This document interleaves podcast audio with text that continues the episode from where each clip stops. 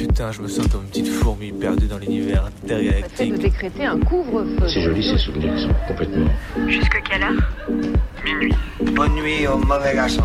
Et alors justement, plus un souvenir est enlevé, enfin, c'est plus est présent. Parce qu'il n'y a pas de, il y a pas de souvenir au fond. Minuit. Décousu. La nuit, ce sont des petits groupes très mobiles qui ont sévi dans mes yeux, Saint-Priest, Dessines, Vénitieux, Lyon. On est encore réveillé sur Canu. Si on, si on l'évoque, s'il y avait une image pour le montrer, serait mieux sans doute.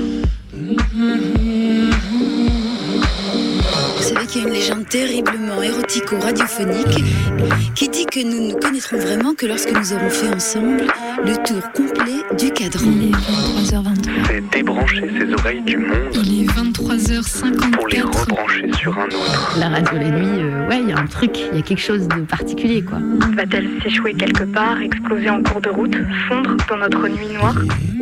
Comète venue d'ailleurs, est-ce que quelqu'un t'envoie Dans l'obscurité, les ondes radio se propagent plus loin. Ça nous ferait vraiment plaisir de vous entendre, d'entendre vos histoires à vous aussi. C'est Minuit décousu qui te parle. On va se laisser porter dans la nuit.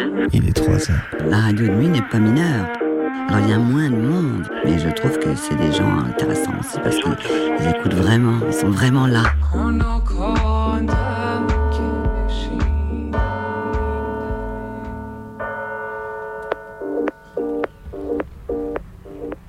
Je suis partie au boulot ce matin avec déjà pour seule idée de retrouver mon lit ce soir. C'est donc ça que nous fait le mois de novembre. La nuit tombe avant qu'on ait dit ouf et c'est reparti pour un tour. Ah, la déprime saisonnière, est-ce que ça a à voir avec la pluie qui m'a trempé sur mon vélo hier soir? Est-ce que ça a à voir avec le boulot qui semble plus dur ces derniers temps? Est-ce que ça a à voir avec le froid? Toujours est-il que ce matin, ça ne va pas, que le réveil me tire d'une nuit aussi agitée que le jour. Alors peut-être que c'est moi et que je me retiens et que je ne retiens et ne lis que des choses qu'au regard de ma fatigue. Mais j'ai l'impression que les tuiles tombent une à une, les faf aboient sur les plateaux télé, les milliardaires ont acheté le monde, les agresseurs sont soutenus et se pensent de leur impunité, le RN dirige des groupes de réflexion sur l'antisémitisme et le sida. Peut-être que c'est moi, mais ça ressemble quand même vachement, drôlement à une défaite. Il y a de quoi se montrer pessimiste. Ce matin, j'ai plus de jus sur mon vélo et les distances semblent se rallonger. Je crois que j'ai un bas de karma sur deux roues en ce moment. Je ne sais quel usager de SUV ou de bagnole m'a jeté un sort. Pourquoi, comment On ne sait pas, mais les événements sont trop rapprochés pour que ça soit innocent. Qu'il ou elle se dénonce. La semaine dernière, je pars à la radio, bim, ma roue arrière. Le lendemain, midi à vélo, à nouveau, hop, ma poche de Kawaii qui joue à l'aquarium avec tout ce qu'elle contenait, dont mon téléphone. Et là, ce matin, une roue voilée. Oh, eh, on s'arrête à un moment où je vous jure que j'emploie les grands moyens et je pisse dans l'aération d'un SUV.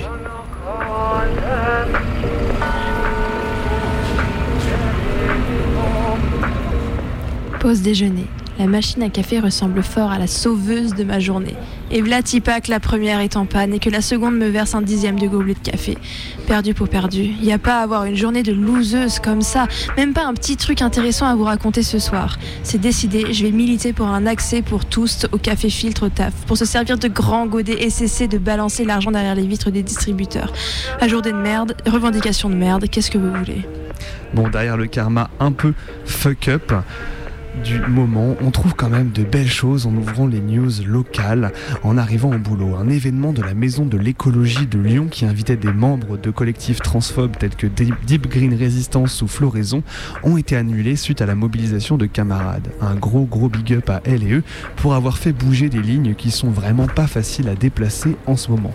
Comme quoi la lutte ça paye et ça rend le méga smile dès le matin.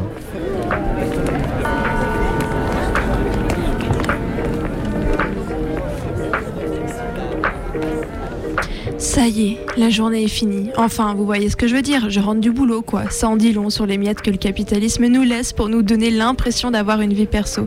Un espace de liberté, enfin, surveillez. N'oublions pas, pas possible de faire un pas dehors dans cette putain de ville sans croiser des keufs. Ça va, on vous dérange pas que la préfecture et la mairie rappellent leurs sbires pour une fois et laissez-nous respirer ça commence à, être, à me faire sérieusement coller les news sportives en ce moment avec la Coupe du Monde qui approche. Ce midi, au boulot, qui surgit sans crier gare, baf un tableau de Paris pour l'ensemble des matchs avec une petite mise, rien que pour le fun quoi, entre collègues.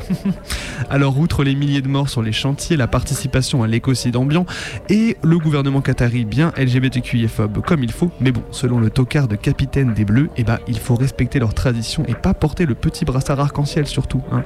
Et eh ben c'est ouf de voir à quel point les paris sportifs continuent de s'immiscer partout. Bon, en vrai pas partout partout puisqu'on a vu fleurir dans le 93 des affiches qui pastichaient les fameuses pubs C'est plus la daronne à l'abri, mais retour chez la daronne et des rappels sur la dette que les gens accumulent. Alors entre nous, faites gaffe.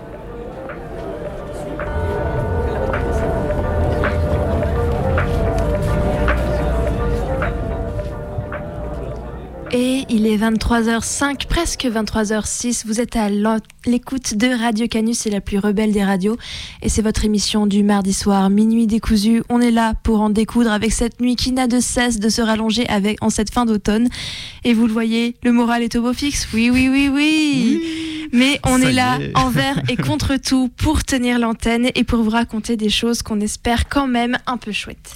Mais oui, mais oui, elles vont être un petit peu chouettes quand même. Oh, les cœurs, même si, euh, voilà, bon, la pluie, tout ça, oui, voilà, quand même, quoi. Bref, on est là donc euh, sur les ondes de Radio Canus ce soir et puis on se retrouvera dès demain soir euh, pour les Parisiens, Parisiennes, Franciliens, Franciliennes qui nous écoutent sur Radio Cause Commune à la même heure, 23h minuit. Et ouais, on reste fidèle à notre créneau. Et bon, on en profite pour vous rappeler que vous pouvez aussi participer à l'émission, chers auditeurs, chères auditrices. Et oui, venez nous raconter votre journée à votre tour, venez nous faire écouter un son, une musique de votre choix, tout simplement en composant euh, notre numéro de tel, le standard de la radio. tu me regarder en me disant ça y est je l'ai pas. 04 78 39 18 15 le 04 78 39 18 15 et puis si vous êtes sur Paname ou aux, alentours de Paname et que bah forcément euh, c'est pas forcément trop du direct n'hésitez pas à nous envoyer un petit message sur nos réseaux sociaux sur Twitter ou Instagram avec un petit son. Écoutez nous on sera ah, ça sera, on se fera un plaisir, je ne même plus mes mots, on se fera un plaisir de le passer la semaine. Voir notre adresse, mail d'ailleurs, hein, est là. Euh, on essaye de la consulter euh, régulièrement. C'est un, un mensonge. Mais... Allez, pardon. Oh Trêve de blagues. Ce soir, quel est le programme, Bebe? Eh ben, ce soir, on va commencer par une action militante. On va parler du groupe d'information euh, Asile, donc un groupe euh, antipsychiatrique des années 70. Ensuite, euh, peut-être on passera un petit son pour dire de. Et puis bah, on passera surtout, surtout la traversée que vous avez préparée, Colline et toi, à propos, je crois, des femmes méchantes. Ouais, tout à fait, les femmes méchantes, on va vous en mettre plein les oreilles ce soir. Et puis bah du coup, on se lance directement avec le récit d'action militante. Accrochez vos ceintures. Il y a, par rapport à il y a un certain nombre d'années, de plus en plus de placements euh, d'hospitalisation sans consentement, qui est le nouveau nom de l'internement d'office. Le plan santé mentale en 2005. Il y a à la fois plus d'hospitalisations sans consentement et à l'intérieur de ces hospitalisations sans consentement, il y a plus de mesures d'isolement et de contention qui sont elles-mêmes une contrainte dans une hospitalisation déjà contrainte. Je ne fais rien de plus que de fermer et ouvrir des portes. Est-ce que vous avez déjà eu des émotions folles et essayé d'obtenir de l'aide? Est-ce que vous avez déjà été en relation avec quelqu'un qui connaissait des douleurs émotionnelles et psychiques? Est-ce que vous avez déjà essayé de faire quelque chose pour cette personne? Si vous l'avez fait, vous êtes probablement conscient de l'aide qui est disponible. Vous avez peut-être vu à quel point il est fréquent que l'aide soit administrée à travers une seringue ou une pilule, accompagnée du message sous-jacent que le destinataire, la destinataire est fou ou folle. Et par conséquent qu'il, elle, n'est plus un individu responsable, valide, mais un individu lunatique.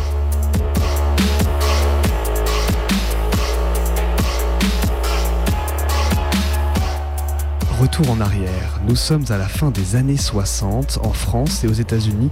Mai 68 est passé par là et avec lui tout un ensemble de luttes anti-autoritaires s'éloignant des principales mouvances de gauche de l'époque. Au cœur de ces luttes, une question au départ marginale, jetée sur le devant de la scène par les mouvements les plus radicaux de l'époque, celle de la déviance. La déviance pour cette époque renvoie alors dos à dos les criminels, les fous folles, les homosexuels, les femmes, les personnes trans et toutes les personnes ne se conformant pas à la forme de normativité dominante. C'est l'époque où Foucault gueule dans des mégaphones, où l'on pratique une archéologie radicale des institutions. On a déjà parlé à plusieurs reprises d'un des groupes pionniers de ces questions, le groupe d'information des prisons. Et ce soir, on va s'intéresser à son double, le groupe d'information sur les asiles.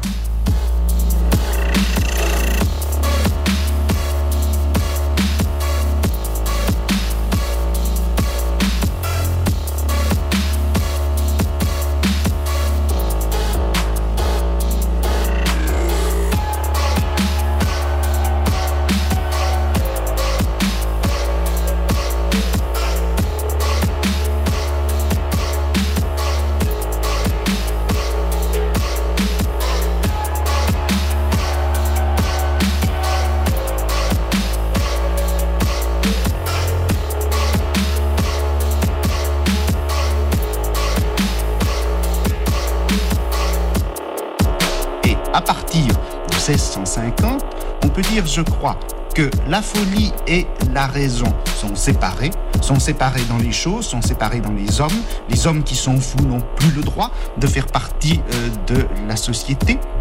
Et au moment où se fait ce partage, où la dissociation entre l'expérience de la déraison et l'expérience de la raison est définitivement sanctionnée, à partir de ce moment-là, la folie n'apparaît plus que euh, comme une chose dont la raison va pouvoir s'emparer et sur laquelle la raison pourra spéculer comme sur un objet scientifique et la psychiatrie devient Et là, nous avons euh, relevé quelque chose d'absolument euh, inadmissible, c'est que les personnes qui devaient être hospitalisées en psychiatrie, dans le service psychiatrie du CHU, de façon d'ailleurs contrainte, mais aussi de façon libre, euh, se retrouvaient pendant de 10 heures à 7 jours euh, aux urgences générales, allongées sur un brancard, attachées par les mains et par les pieds, sans possibilité Attaché. Attaché, sans possibilité de euh, se lever pour aller aux toilettes, avec ce qu'on appelle un urinal sur le, sur le brancard. Donc des conditions, mais totalement indignes. Et il me semble que c'est à la fin du XVIIIe siècle, pratiquement à l'époque de la Révolution,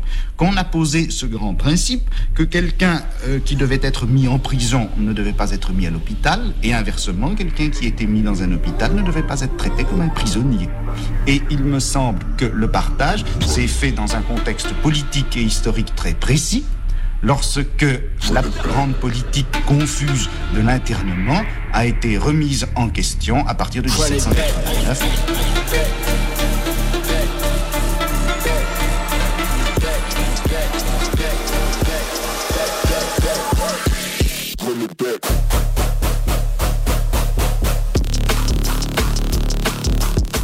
Un silence incroyable, véritablement scandaleux, règne sur l'ensemble de l'appareil asilaire.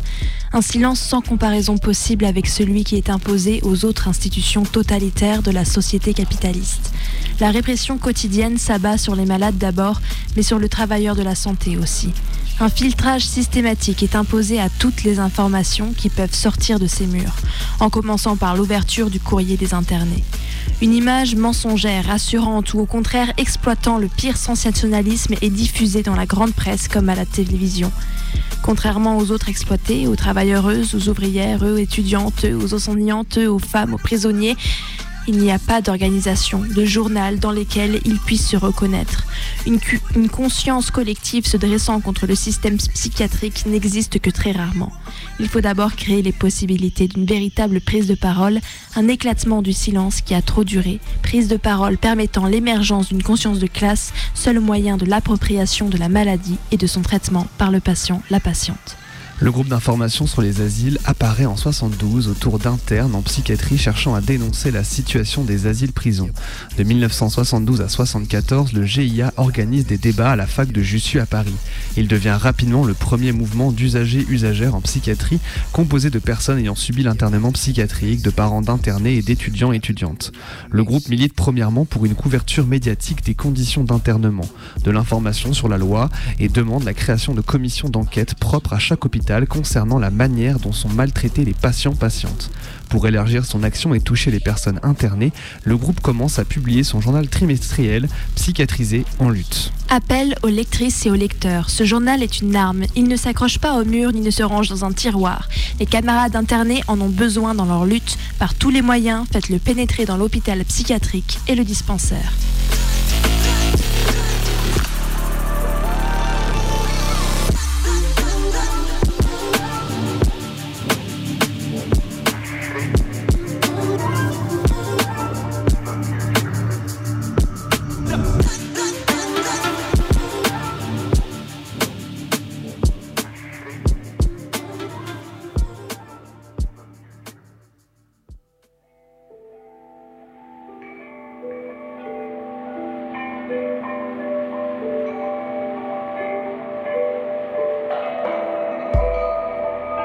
Faire une comparaison ici. La société est comme un train qui roule de plus en plus vite, avec un rendement qui doit toujours accélérer.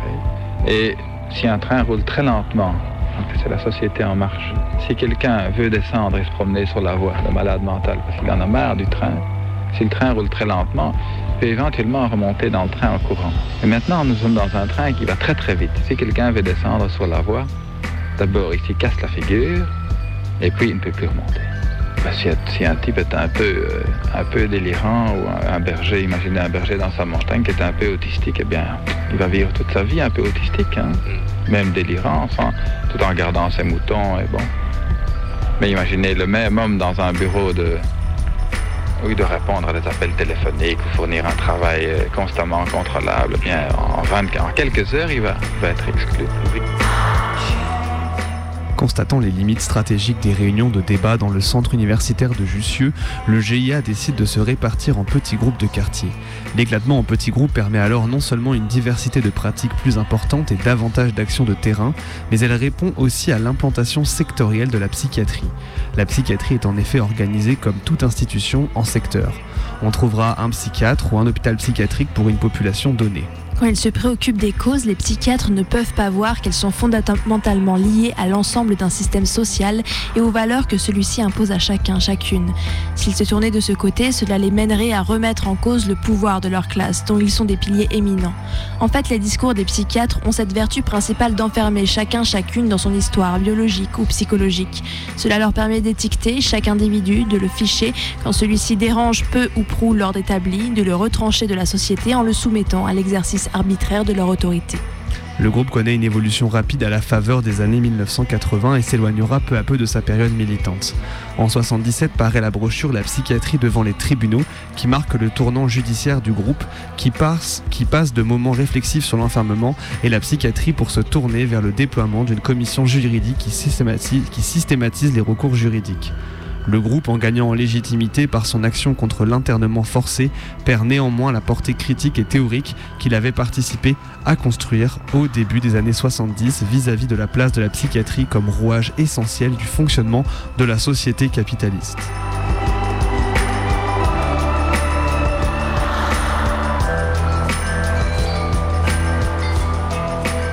Il n'existe pas de folie indépendamment du système social idéologique dans lequel elle apparaît. Il n'existe pas d'asile de psychiatrie inscrite dans une quelconque rationalité scientifique ou morale. Bien au contraire, la psychiatrie joue un rôle politique et même historique tout à fait précis. Pour s'en apercevoir, il suffit de rappeler que la médecine a été appliquée au problème de la folie au moment de la création des premiers lieux spécialisés dans l'accueil des malades mentaux, c'est-à-dire au début du 19e siècle avec le développement du système capitaliste en France. Au Moyen Âge, les malades mentaux circulaient librement et n'étaient l'objet d'aucune tracasserie particulière. Ce n'est qu'à partir du 17e et 18e siècle qu'on a commencé à les enfermer avec tous celles que la société jugeait dangereuses, inutiles ou parasitaires les vagabonds, vagabonds, les pauvres, les chômeuses.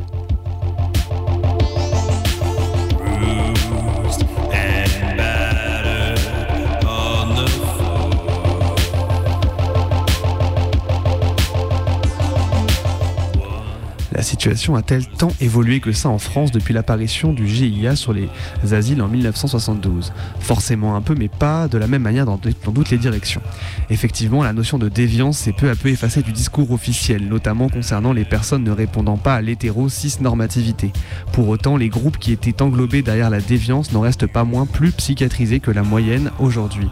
Les femmes, les personnes racisées, les personnes queer sont plus à même d'être internées derrière le même rapport à la norme que dans les années 60, à peine plus caché. On connaît aujourd'hui une explosion des hospitalisations psychiatriques sous contrainte. 92 000 personnes sont hospitalisées sans leur consentement. C'est deux fois plus qu'il y a dix ans. On observe une banalisation des pratiques d'isolement et de contention. Et pour finir, les traitements ont tendance à s'allonger jusqu'à n'en plus finir. 40% des personnes hospitalisées sous contrainte sortent avec une obligation de soins, ce qui signifie en général devoir pointer en centre médico-psychologique pour une injection régulière sous la menace d'être à nouveau enfermé en HP en cas de refus.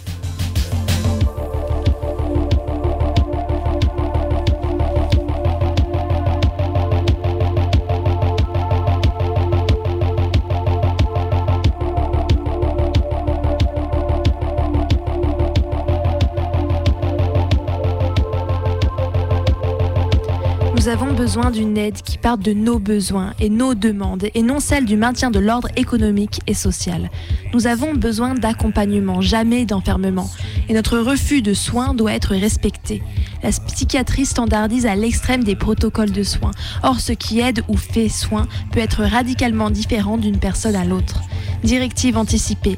Lorsqu'une personne va bien, elle doit pouvoir décider elle-même des mesures de soins et d'aide qu'elle estime nécessaires ou non en cas d'état de conscience altéré ou de toute autre difficulté psychique altérant ses capacités de discernement, de communication ou d'action. Diverses formes d'entraide auto-organisées par et pour des ex ou psychiatrisés, libres, gratuites, accessibles et de proximité. Intervention d'urgence à domicile sans recours possible à la coercition, composée de pairs et de personnes formées à diverses méthodes de gestion de crise. Diverses formes d'habitation collective et auto-organisée pour combattre notre isolement, colocation solidaire, auberge, etc. Coopérative de travail autogérée par des ex-psychiatrisés pour combattre notre exclusion sociale. Et parce qu'aucun bien-être ou santé mentale ne sera jamais possible en vivant dans l'insécurité constante quant à notre survie. Personne à la rue, logement garanti pour tous.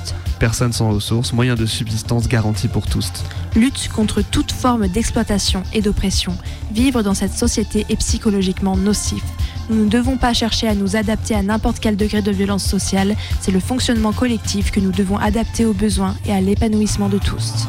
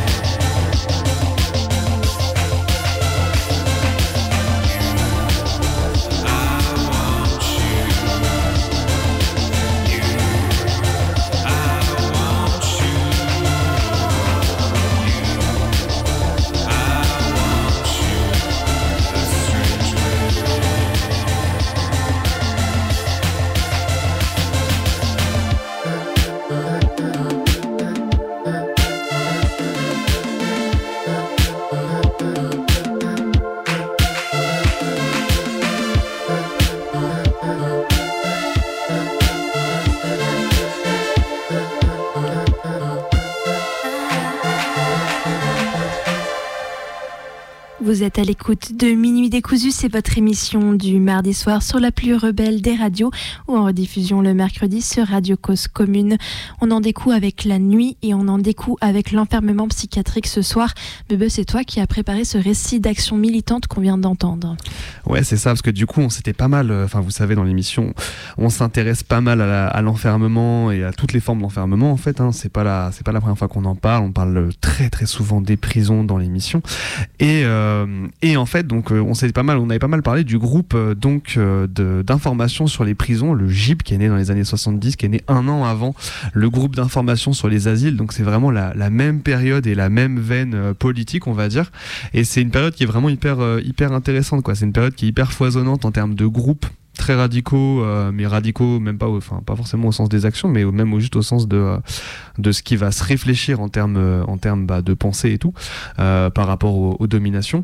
Et Et euh, donc du coup, ce groupe euh, d'information sur les asiles, bah, en fait, il a vraiment une vie hyper intéressante parce qu'il a vraiment cette trajectoire de groupe qui était ultra radicale dans les, années 70 et qui est devenu de plus en plus institutionnel, etc.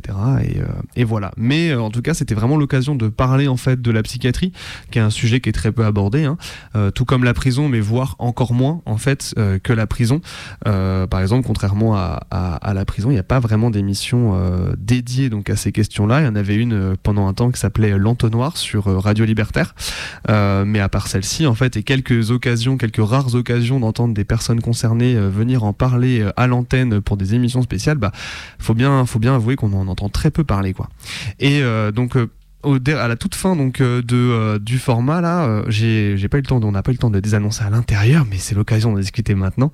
Oui, Euh, on a, on a, j'ai lu un bout de brochure donc euh, d'un excellent site qui s'appelle zinzinzine.net, zinzin z i n z i n zine z i n e.net, euh, vers lequel on va vous, on vous renvoie vraiment euh, vivement si vous êtes intéressé par ces questions. Donc c'est un blog qui est tenu euh, par une personne concerné qui a vraiment constitué une bibliothèque entière euh, numérique et gratuite et accessible de ressources sur la psychiatrie, euh, sur l'enfermement psychiatrique, sur les soins, sur euh, la gestion de crise, enfin bref, plein de choses super intéressantes.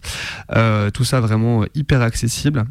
Et donc, surtout, donc, on a lu un, bout de la, brochure qui s'appelle Si c'est contraint, ce n'est pas du soin. Une brochure super cool qui revient donc sur un petit peu sur les différents mythes euh, autour donc euh, des personnes psychiatrisées, euh, qui revient également bah, du coup sur ces différentes solutions qui sont possibles d'apporter un petit peu ces alternatives.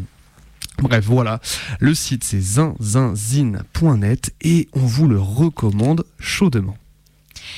On va continuer tranquillement cette émission. Enfin, tranquillement, je sais pas. Là, moi, je suis d'humeur un peu déterre, un peu. On, va, on va se défouler ce soir à l'antenne. Il y a une chanson en ce moment que j'arrête pas d'écouter parce que. Vraiment, elle fait du bien au moral. C'est la chanson de Gargantua, La mort avec toi. Moi, je vous propose qu'on se fasse plaisir et qu'on la passe dans cette émission, même si, bon, vous avez peut-être pu déjà l'entendre sur les bandes continues de Radio Canu.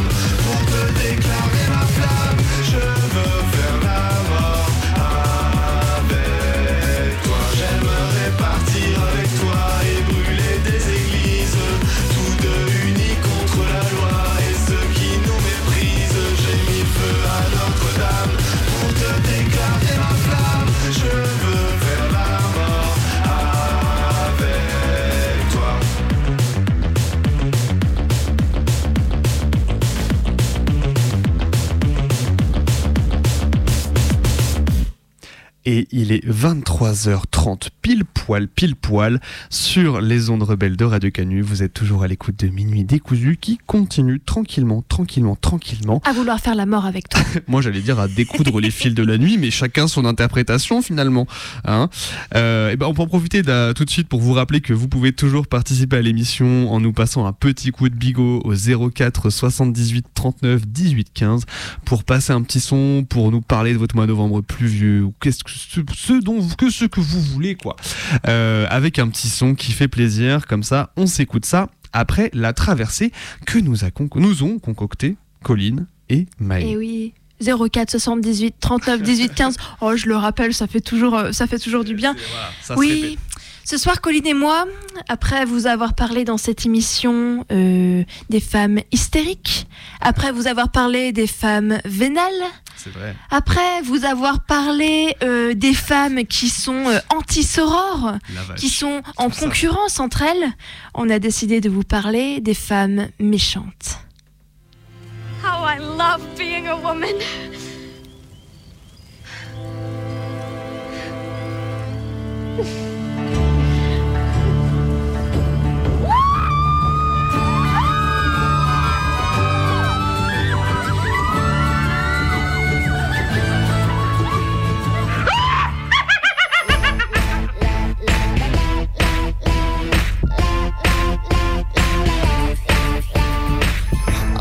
Yo les amis, je vais dans cette vidéo te dire une vérité, mais une vérité absolue que je n'ai peut-être jamais entendue nulle part sur les femmes.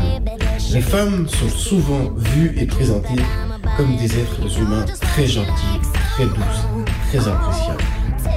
Mais il faut savoir qu'une femme très riche n'épousera jamais, mais au grand jamais, Jamais. un homme très pauvre. Les femmes, en fait, elles aiment de manière différente que l'homme. ah, L'homme, on aime vraiment. Nous, on a un grand cœur. Quand on aime, on aime. En fait, les femmes, techniquement, et on va se dire la vérité, c'est des vipères.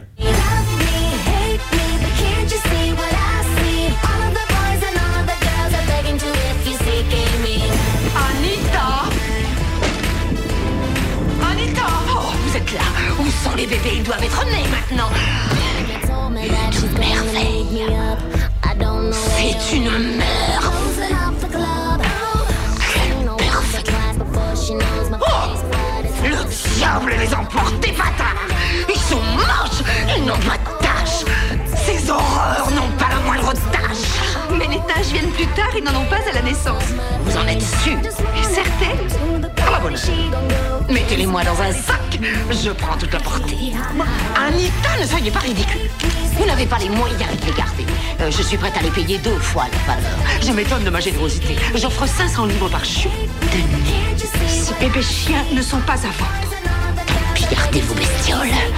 Faites-en de la compote. Noyez-les ou étranglez-les. Quant à vous, Anita, vous n'êtes qu'une imbécile. Je vous chasse. Vous finirez retoucheuse. Je ruinerai votre carrière. Je vous détruirai tous les deux. Je me vengerai, vous allez voir. Vous le paierez cher. Imbécile Gentille, douce petite fille, douce femme, adorable ange, si serviable, bobonne, bien docile, être fragile et candide. Ah, la femme est un être que nous, les hommes, ne méritons pas. Ou alors, bah, c'est toutes des salopes, sauf maman.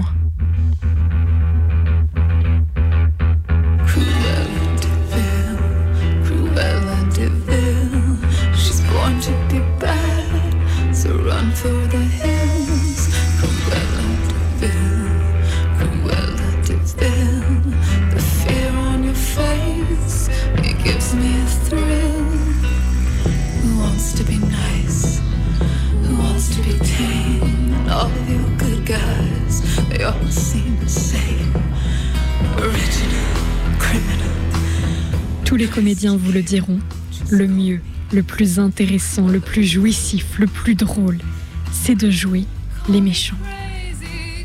Je pense que ce constat est encore plus vrai pour les méchantes. Elles sont plus rares et surtout les femmes ont moins d'alternatives de rôle. La jeune première, la mère, la sœur, la proie, la méchante. La méchante, c'est celle qui déculpe ses émotions, qui ne retient rien. Tout est dans le mot jouer. On rit, on donne du corps, de la voix, on explore des territoires qui nous sont inconnus, méconnus.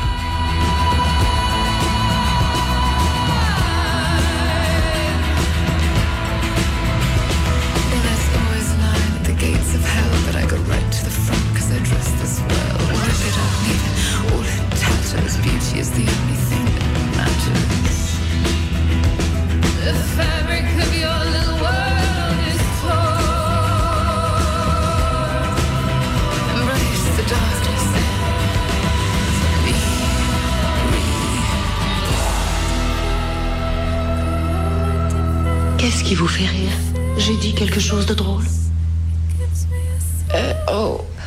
Non, non, non, c'est rien, vous voyez, c'est juste que. Pour moi, il n'y a pas vraiment de différence entre ces ceintures. Je débute. Je, je ne connais pas grand-chose à ces trucs-là. C'est. Ces trucs-là? Ah, je vois. D'accord, vous pensez que tout ceci n'a rien à voir avec vous. Vous regardez dans votre placard et vous choisissez, disons, cette espèce de pull difforme, par exemple, parce que vous voulez montrer au monde que vous vous prenez trop au sérieux pour vous soucier réellement des vêtements que vous mettez. Mais ce que vous ignorez, c'est que ce pull n'est pas juste bleu. Il n'est ni turquoise, ni azur. C'est un bleu que l'on appelle céruléen. Et vous êtes aussi parfaitement inconsciente du fait que, en 2002, Oscar de la Renta a présenté une collection de robes céruléennes. Et c'est Yves Saint-Laurent, il me semble, qui a créé des vestes militaires bleu céruléen. Il nous faut une veste avec ça. Et puis le céruléen est vite apparu dans les collections de huit couturiers différents. Il s'est ensuite infiltré peu à peu dans les lignes de prêt-à-porter dans les grands magasins. Et puis j'imagine qu'il a fini par se retrouver dans une petite boutique de vêtements misérable où vous l'avez sans doute sorti d'un bac de liquidation. Quoi qu'il en soit, ce bleu représente des millions de dollars ainsi qu'un nombre énorme d'emplois.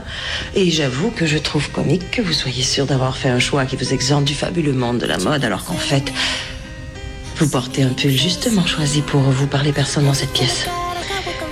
Parmi une pile de trucs divers.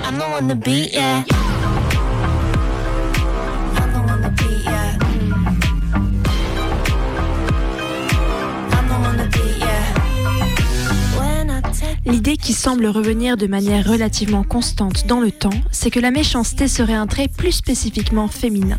Les femmes seraient plus naturellement, plus normalement portées à être méchantes. Des études sociologiques ont montré que la violence des femmes est un phénomène éminemment tabou au point d'être parfois complètement occulté ou éludé.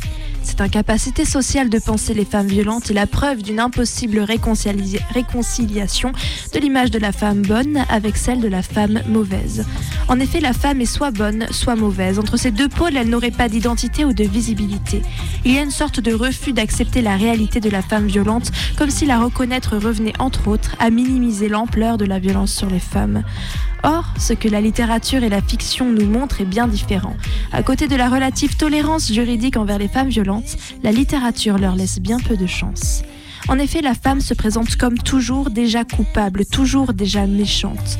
On retrouve cette idée dans les interprétations subséquentes de la Genèse, notamment dans le développement autour du péché originel, mais elle semble trouver sa confirmation dans les théories médicales de l'époque moderne, fortement influencées par les médecins grecs, selon lesquels la femme serait de nature froide et humide, tandis que l'homme serait chaud et sec. Dans cette perspective, c'est parce que la femme est froide et humide qu'elle est prompte à se courroucer et à se mettre en colère, déficiente dans ses forces d'âme. Elle est dominée par la sensualité et peut devenir la proie du démon. Ainsi, au début de l'époque moderne, il est encore très largement accepté qu'en raison de sa faiblesse intrinsèque, la femme serait fatalement, moins apte à contrôler ses émotions et aurait tendance à évoluer dans la passion et l'excès.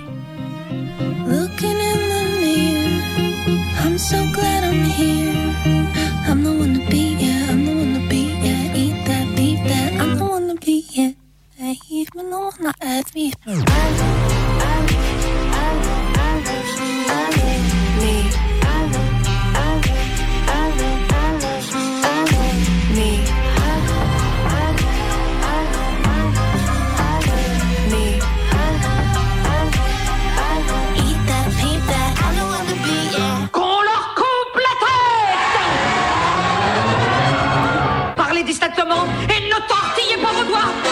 La poigne des pieds en dehors, faites la révérence, ouvrez la bouche, ouvrez la grande et répondez toujours. Oui, votre majesté. Ah oui Votre Majesté. Maintenant, veuillez nous dire d'où vous venez et où vous allez. Euh, j'essayais de trouver les moyens de rentrer chez moi. Les moyens. Sachez qu'ici tous les moyens sont en moi. Silence. Est-ce que l'accusé est prêt à entendre la sentence La sentence Oh, mais auparavant, je dois être jugée. La sentence d'abord On vous jugera après, effronté. Mais c'est contraire à la loi. La loi, c'est moi, Jeanne Perronel Oh, c'est une belle loi, Votre Majesté. Vous avez compris, mon enfant. Ah, coupez-lui la-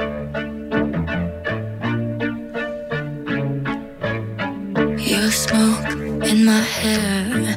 Hot and dirty like the LA air.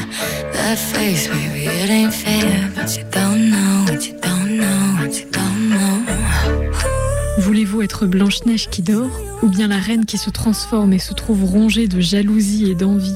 Ophélie qu'on balade et qui pleure Ou Lady Macbeth pleine de fureur et de ruse? La petite sirène à qui on coupe la voix Ou Médusa qui virevolte dans une danse de pouvoir? Les méchantes sont libres de leur corps, de leurs mouvements elles sont déliées des dictates de l'apparence et de l'obligation d'être sexy. Elles sont ambitieuses, volontaires, directives, déterminées. Elles dérangent et elles s'en foutent. Pour beaucoup, ce sont des drama queens qui n'ont pas peur d'élever la voix, de crier, de pleurer, de se mettre en colère et de fomenter des plans machiavéliques. Drama queen, les reines du drame, les reines du jeu.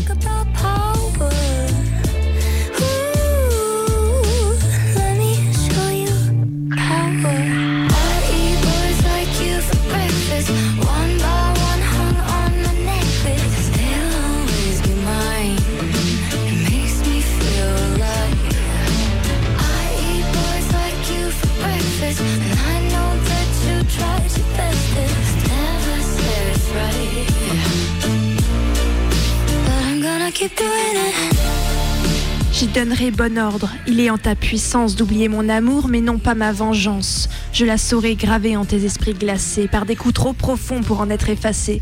Il aime ses enfants, ce courage inflexible, faible, le principal défaut d'une personne, sa passion dominante. Son faible est découvert, par eux il est sensible, par eux mon bras armé d'une juste rigueur va trouver des chemins à lui percer le cœur. Entrailles, ce qui sort de nous, notre famille, nos enfants. Madame, épargnez-les, épargnez vos entrailles. N'avancez point là, par là vos propres funérailles. Comme un sang innocent, pourquoi vous irriter Si créeuse en vos lacs se vient précipiter, elle-même s'y jette, et Jason vous la livre. Tu flattes mes désirs, Nérine. Puissante maîtresse, l'enfant Kirikou s'approche. Bon, que les fétiches tueurs se tiennent prêts et que tous veillent à ce qu'ils ne traversent pas vers la montagne interdite. Mais il est du côté de la montagne. Quoi? Il est du côté de la montagne interdite. Comment a-t-il fait? Comment avez-vous pu le laisser passer? Courez tous à lui et abattez-le J'ai perdu de vue l'enfant Kirikou. Et toi, guide-les Puissante maîtresse, je ne le vois plus. Quoi L'enfant Kirikou a disparu. I'm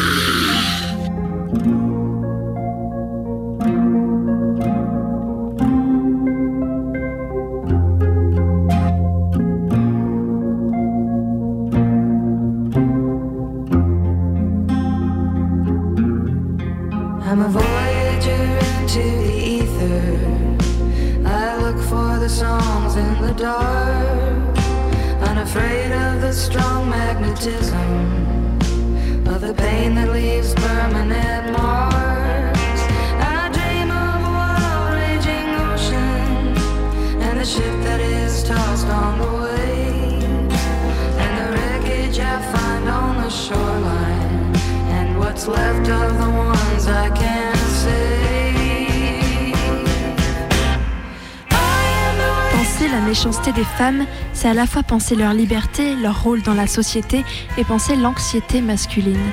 Si l'ordre patriarcal est bouleversé, il n'en est pas détruit pour autant. Au contraire, il en ressort renforcé et davantage légitimé à travers la punition de ces femmes considérées comme rebelles.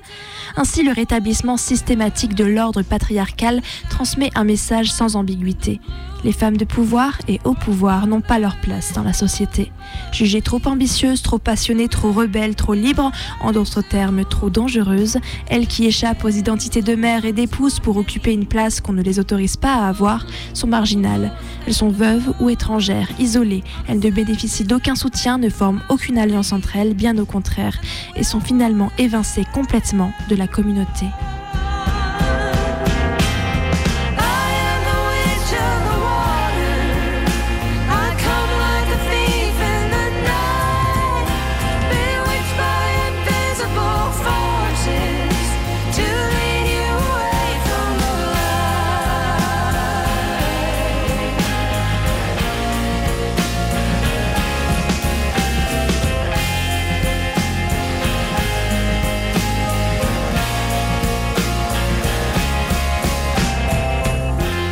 Assez, ma vengeance Est-ce assez de deux morts. Consulte avec loisir tes plus ardents transports.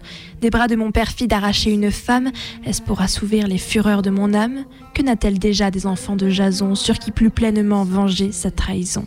Supplions, si supplions-y des miens, immolons avec joie ce qu'à me dire adieu Créuse me renvoie. Nature, le puits, je sens violer ta loi. Ils viennent de sa part, ils ne sont plus à moi, mais ils sont innocents, aussi l'était mon frère. Ils sont trop criminels d'avoir Jason pour père. Il faut que leur trépas redouble son tourment. Il faut qu'ils souffrent en père aussi bien qu'en amant. Mais quoi?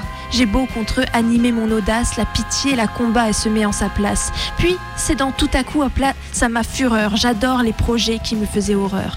De l'amour aussitôt, je passe à la colère, des sentiments de femme aux tendresses de mère. Cessez dorénavant, pensées irrésolues, d'épargner des enfants que je ne verrai plus. Cher fruit de mon amour, si je vous ai fait naître, ce n'est pas seulement pour caresser un traître. Il me prive de vous, et je l'en vais priver. Mais ma pitié renaît et revient me braver. Je n'exécute rien, et mon âme est perdue. Entre deux passions demeure suspendue, n'en délibérons plus, mon bras en résoudra. Je vous perds, mes enfants, mais Jason vous perdra. Il ne vous verra plus, Créon sort tout en rage. Allons à son trépas joindre ce triste ouvrage.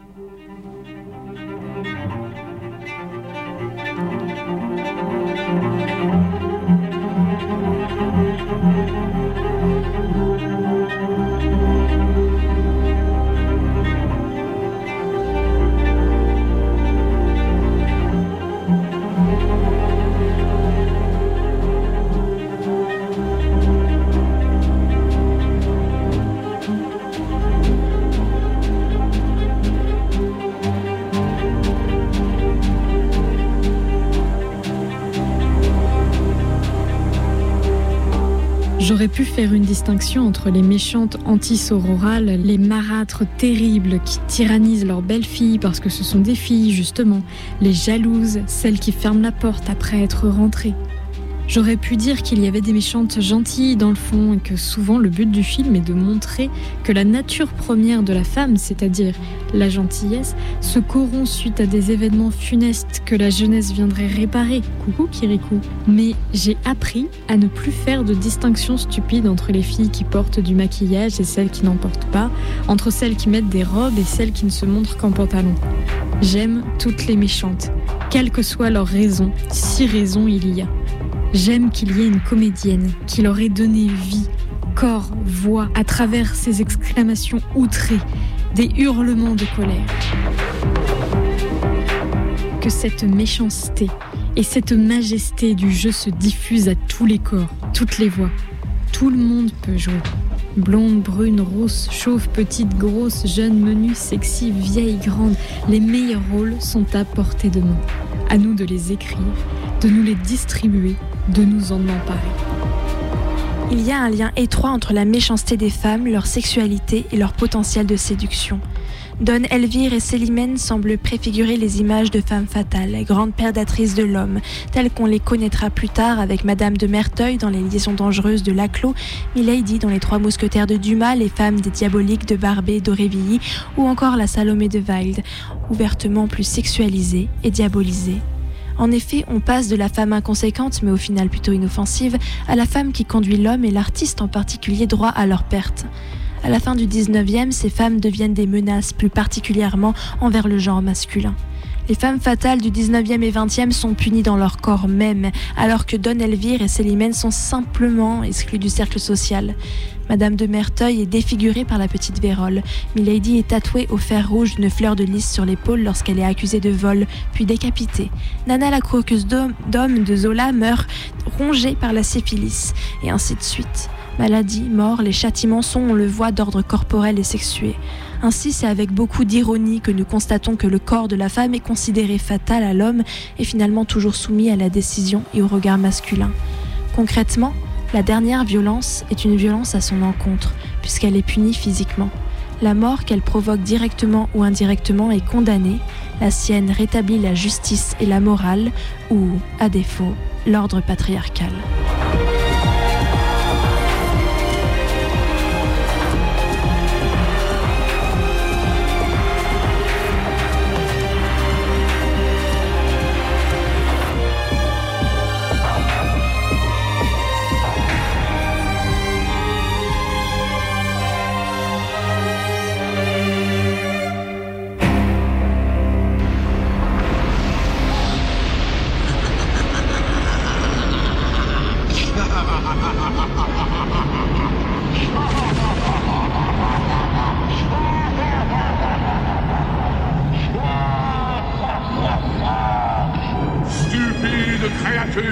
Sinistres avortons Attention. Je suis la souveraine de tous les océans. Les vagues obéissent à mes moindres désirs.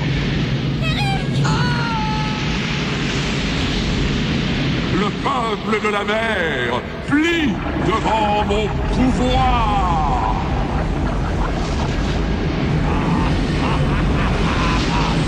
vive le naufrage de l'amour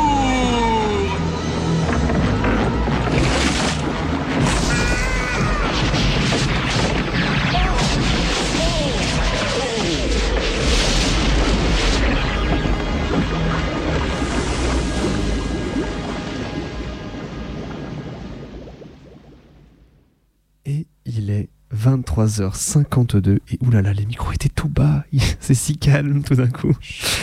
Euh, il est donc euh, quasiment minuit, on approche de la fin de l'émission, mais pas tout à fait, restez encore là jusqu'à la fin. Et c'était donc la traversée sur les femmes méchantes présentée par Colline et Maë. Ouais, et j'essaye quand même vite fait de vous retrouver la référence de l'article que j'ai cité tout au long de cette traversée et qui était vachement intéressant en fait Mhm. sur euh, les femmes méchantes en littérature. Alors attendez que je retrouve mon petit On fichier. attend, on attend gentiment. Oui, j'ai la mémoire d'un poisson Mais rouge, non, mais, en mais tout non. cas pas comme la mort de cette méchante de la petite sirène à la fin, qui vient rétablir l'ordre patriarcal. C'est pas moi qui l'ai dit, c'est donc Kim Anne Chevalier dans son article La méchanceté des femmes dans la littérature au XVIIe siècle, un imaginaire spécifiquement masculin. Je vous conseille sa lecture. For- Fortement instructif. Et donc c'est comme ça qu'on va, on va, pour l'instant en tout cas, on va conclure notre euh, cycle. On peut pas appeler ça un cycle, mais avec tout, tout ce que tu as rappelé au début. On, on va trouver de nouvelles idées. va- il y a, il y a mais oui. beaucoup de clichés Ah, sur les femmes. Il y a beaucoup de traversées à faire, c'est ça qu'elle veut dire. Si vous avez des idées, Euh, n'hésitez pas à nous contacter sur les réseaux sociaux, notre adresse mail, vous savez, on est, on est preneuse. hein. Mais franchement, il faut. hein. C'est vrai qu'on on pense pas souvent à mettre les gens à contribution, alors que souvent les gens ont des idées vraiment, vraiment trop bien. Et bah, vu qu'il nous reste encore 5, grosses minutes avant la fin de l'émission, je vous propose qu'on s'écoute un petit son. Et euh, tout à l'heure, c'est Mike qui a choisi. Là, c'est moi qui vais choisir cette fois. Et je vous propose d'écouter un son de Perturbator que j'ai pu euh, avoir la chance de voir en concert il y a deux semaines et c'était vachement chouette. Et en réécoutant, me replongeant dans la discographie, je suis retombé sur un, sur un, un son vachement sympa qui s'appelle Hardwired. Et je vous propose qu'on s'écoute ça.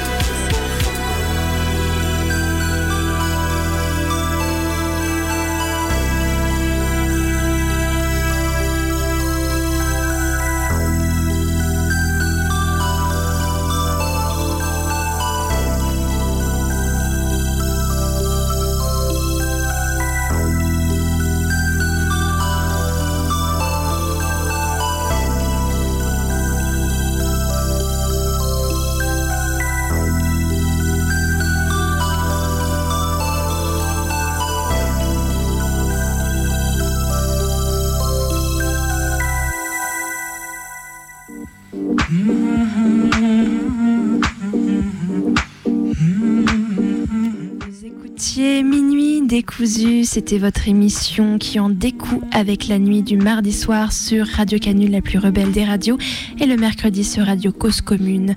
On revient la semaine prochaine plus déter que jamais, mais d'ici là, vous pouvez retrouver toutes nos émissions sur notre audioblog Arte Radio.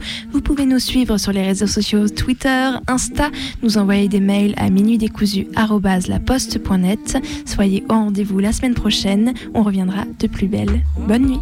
Bonne nuit.